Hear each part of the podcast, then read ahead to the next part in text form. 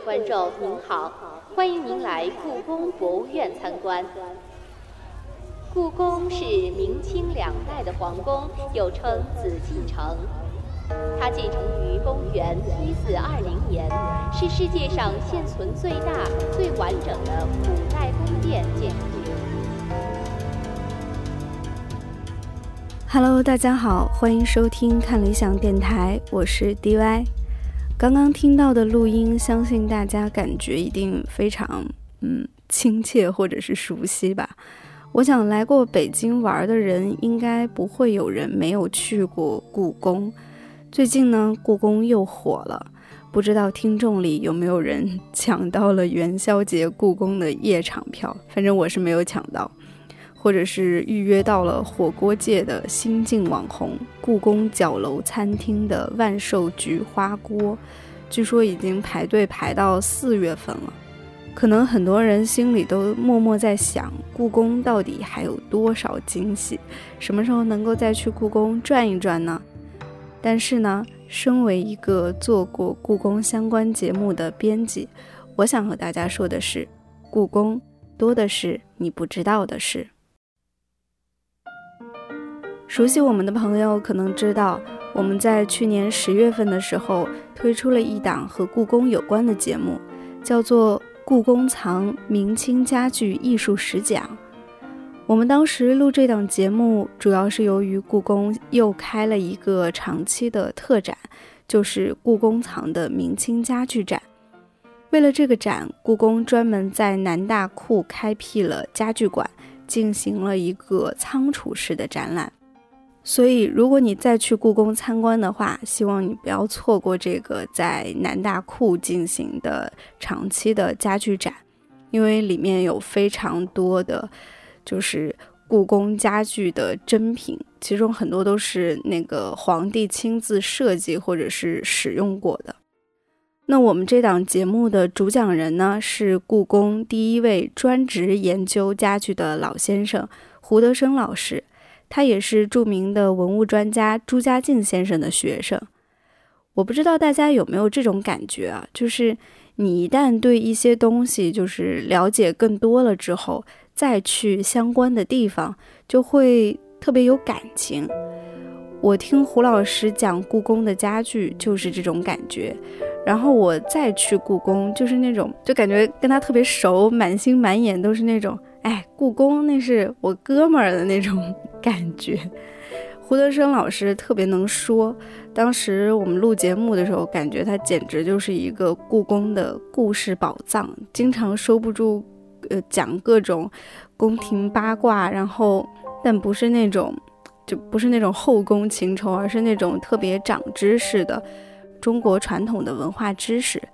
那段时间，我感觉整个脑子里都是胡老师说的那种什么圈椅啊、祥瑞啊这些东西。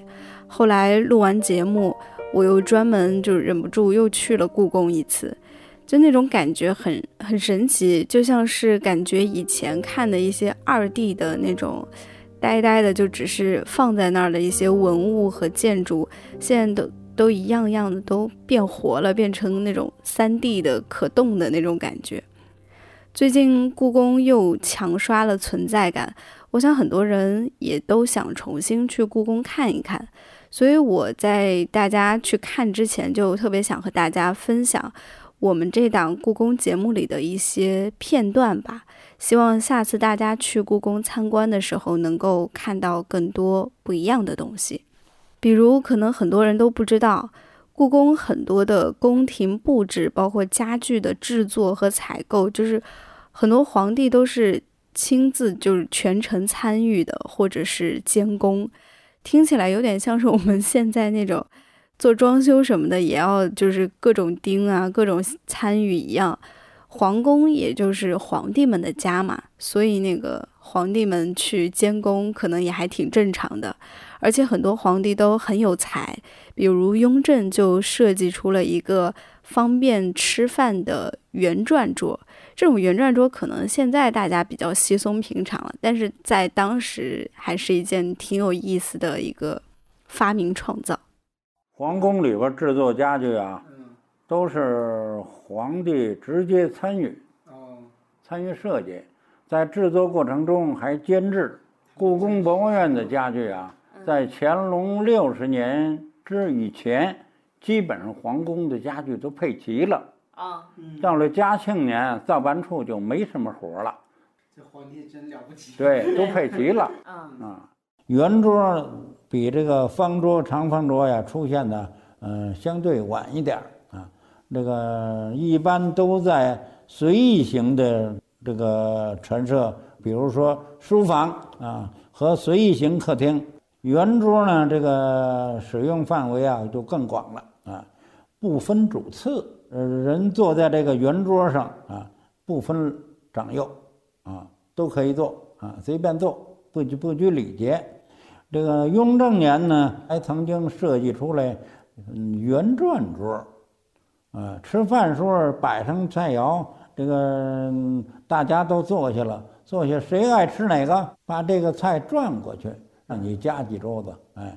这个有这个使用灵活啊，这个圆转桌的实力啊，在我们这次展厅里头啊，有个实力展出啊，这个非常新颖。这个这个名称呢叫紫檀呃描金彩漆葵花式圆转桌。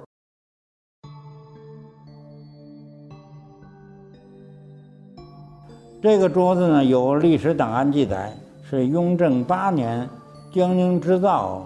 进贡的来的是一个方桌，啊，据说这个桌子面也能转。雍正看了之后啊，比较喜欢，就这个又下一道谕旨，说这个方的不好，不如圆的。呃，于是又下旨让年希尧去改一下，做成圆的。年希尧奉旨又给改了一个圆的，嗯，这个进到皇宫里。啊，这件桌子呢，这个因此。是可以说是雍正皇帝直接参与啊指导啊设计呃制作的这么一个圆转桌。乾隆年时候有一张画啊叫《试一十二图》，在这张这个画里边描绘着一个圆转桌啊，跟这件圆转桌极为相似。刚刚胡老师说的这个桌子，现在在家具馆刚好就有展览，大家如果有机会的话，可以亲自去看一看那个实物，工艺真的是非常的精致。据说这个家具馆的特展本来有个非常特别的名字，叫“帝王的温度”，还展示了很多皇帝们用过或者是亲自设计的家具，比如那个乾隆的鹿角椅。用的是那个康熙打的那个鹿的鹿角做成的。除了关于家具的各种知识和这些设计的讲究之外，胡老师还跟我们分享了特别多的和中国传统文化有关的知识。比如说，我们经常在文物上看到的一些图案，包括故宫的建筑和家具上，可能都会多多少少看到一些的。其实大部分都是属于古代的祥瑞。而且这种祥瑞其实里边还有一些等级的讲究。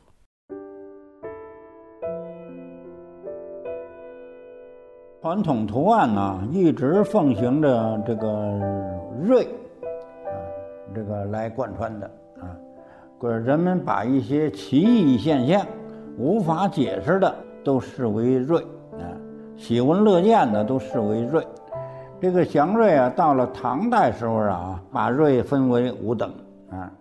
第一等是嘉瑞，麟凤五灵为嘉瑞啊，麒麟、凤凰、龙、乌龟，呃，那个还有白毛老虎啊，五瑞。这五种动物是最高等级的瑞，各各有代表性，有有能飞的，有能跑的，有什么的，哎，这个。龙凤都在这里，龙刚才讲过了，嗯，凤也是一种瑞鸟，实际上没有这种鸟，啊，嗯，都是这个给虚构的，啊，嗯，比如说龙儿，龙是由九种动物的局部组成的这条龙，哎，传说呀，传说皇帝统一华夏九族啊，每统一了一个部落联盟。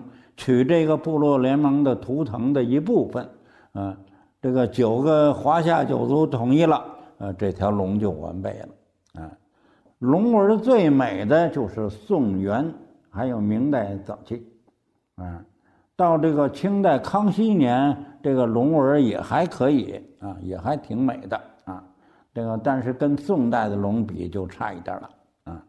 呃，乾隆年以后，这个龙就越来越不像样。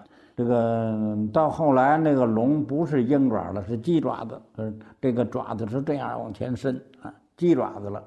一见到鸡爪子龙，就清末民国的哎。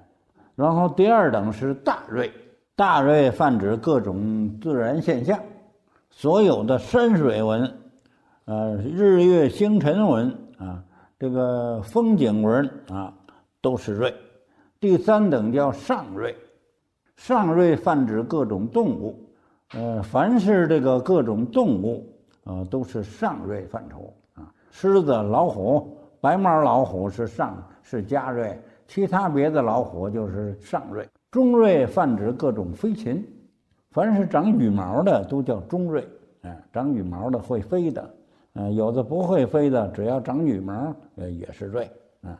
鸭子、鸡它不会飞。但是也是属于鸟，啊啊，这是这个第四等是这个中瑞，第五等是草木啊，草木里边的超过三百年以上的古树都是瑞，这个给人治病的中草药都是瑞啊，说有的这个植物毒特别大啊，那那个是牲口吃了毒死，呃，人吃了毒死。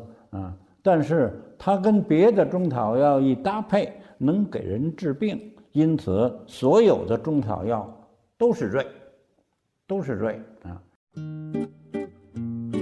怎么样，是不是很长知识？而且可能我们很多人没有注意到，故宫里的龙其实它们的爪子的数量都是就是不一样的，一共有五种，就一爪龙、二爪龙，然后还有五爪龙，都不能混用。还有今天我们每年都集的那个五福，其实集的最全的，你猜是谁？是大家都非常熟悉的乾隆皇帝。这个故宫博物院里头啊，这个龙啊，这个有五种龙，嗯，有五爪龙。这一四条腿啊，一个不是四条腿吗？每条腿的爪五爪，有五爪龙，有四爪龙。三爪龙、两爪龙、一爪龙，一条腿一个指甲，啊，过去都这个解释不通，这什么意思？后来我经过这个考察呀，也是长时间考察，发现了一个奥秘，啊，它是区分伦理观念的，啊，这个皇帝用龙，啊，用五爪，皇帝的哥哥弟弟也用五爪。但是皇帝那个叫龙，哎，你是皇帝的哥哥，你是皇帝的弟弟，使那个龙是一张图纸做的，啊，但是你那不能叫龙，你那个叫五爪蟒。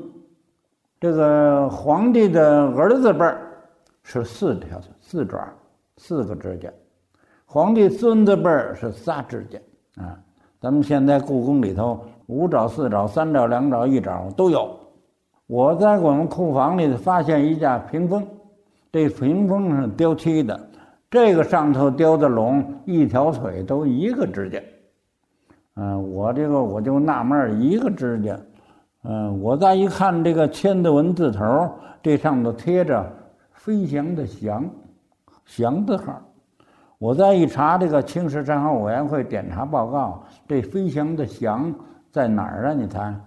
是乾隆花园最后边那个景福宫，啊，这里的东西啊，景福宫里的东西啊，我在上景福宫里头再一看，那是有乾隆皇帝题的“五福五代堂”匾，我才知道这是乾隆第五辈亲孙子的寝宫。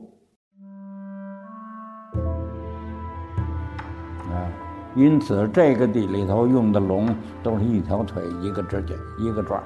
五福五代堂匾就说明是这个我，呃，五福五代，啊有福啊，见到第自己第五辈亲孙子了，那是大福啊！哎，五福就是说这个子孙繁衍多，这是一福啊。呃，古代说是这个什么无后一代，嗯，得这个传宗接代啊，这是最重要的啊。所以这个传宗接代，呃，是一是也是一福啊，子孙众多，哎，这个五福。嗯，现在那个现在还有好些不知道五福都是什么，瞎解释啊，说这叫西福、享福、迎福、纳福，啊，好些都重复啊，不科学。五福有讲头，五福在《诗经》里边就有五福啊，五种幸福都是什么呀？嗯，这个第一是寿，活的岁数大，长寿。第二是禄啊，做官有俸禄，有有钱花啊。第三是康宁，得身体健康，别有病，有病那那活的岁数大，那活受罪，哎。第四是修好德，得做点善事，呃，口碑好，让人一看一听说这人，哎呀，这人挺好的，这也是一福啊，别让人骂你，哎。第六、第五是考中命，考中命是什么意思啊？呃，不管你经商也好，你做官也好，不管你离家多远，老了得回家，啊，叫列乐归根，得死在自己家里，叫寿终正寝。您这五福全了，啊，您要是死在外边，那您缺一福。啊，您这个什么这个嗯没干好事让人家骂你，嗯，你也缺一福啊，这叫五福。我们现在好些给解释，现在有金六福九，那第第六不知道是什么啊。很多听了这个节目的我的同事们都说，这个虽然不是看理想最火的节目，但真的可能是。怎么说最有意思的一个节目？胡老师就像一个高级的宫廷段子手，听他讲故事，可能你也感觉到了，有的时候就像听相声一样。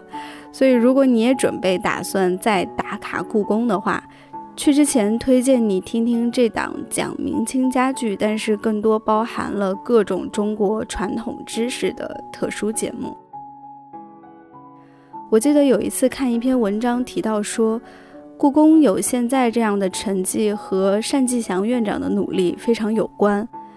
单院长在接手故宫博物院的工作之后，一直推动故宫和大众的距离，包括说开放故宫更多的区域，举办各种各样的受大家欢迎的活动，呃，也展出了很多故宫之前从来没有展出过的藏品，参与很多电视节目啊之类的。总之就是让故宫在就是年轻人心里的存在感越来越强了。但是抛开那些非常可爱的故宫的文创啊特色活动，其实我在那个采访里看到单院长最打动我的地方是，他觉得故宫开放的区域和藏品太少了，所以他近些年一直致力于开放更多的故宫的以前的一些禁区，展出更多的故宫藏品。他想突出的是，故宫不仅仅是一个景点，它更加是一个真正的就是非常具有特色的博物院。因为可能很多人都忘记了，故宫的全名其实叫做故宫博物院。但我不知道近些年故宫的这些流行吧，有没有真正达到单院长心里的那个期望。但是就我自己来说，感觉稍微有一点点，因为就是去故宫打卡的人肯定是多了，但真的故宫作为一个博物院，在大家心里的认知上，可能还是有一段路的。就我想起我读研的时候，参加了学校的一个游学项目，从洛杉矶到波士顿，再到纽约，然后在就是这些城市的著名的学府里面拜访上课。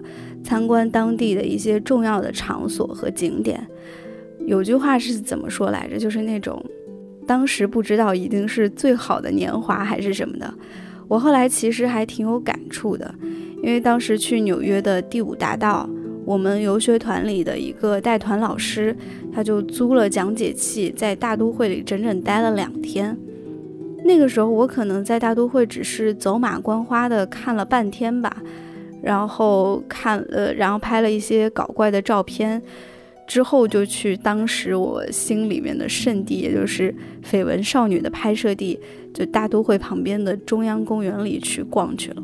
然后当时好像是在也是附近吧，就是当代 MoMA 的旁边，坐在纽约的马路牙子上吃了一份特别难吃的奥巴马炒饭。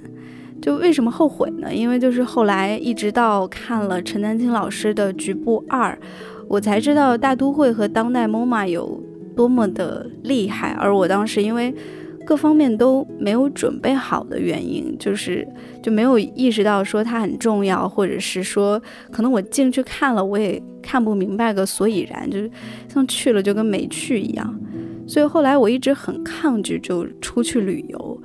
我总觉得去一个地方，如果对那儿一无所知的话，就是或者是知道的很少的话，真的是很浪费。就是那个出行的这个整个过程很走马观花，所以我后来真的觉得，哎，就是如果要去 美国之前，陈老师的局部就已经出了，该有多好。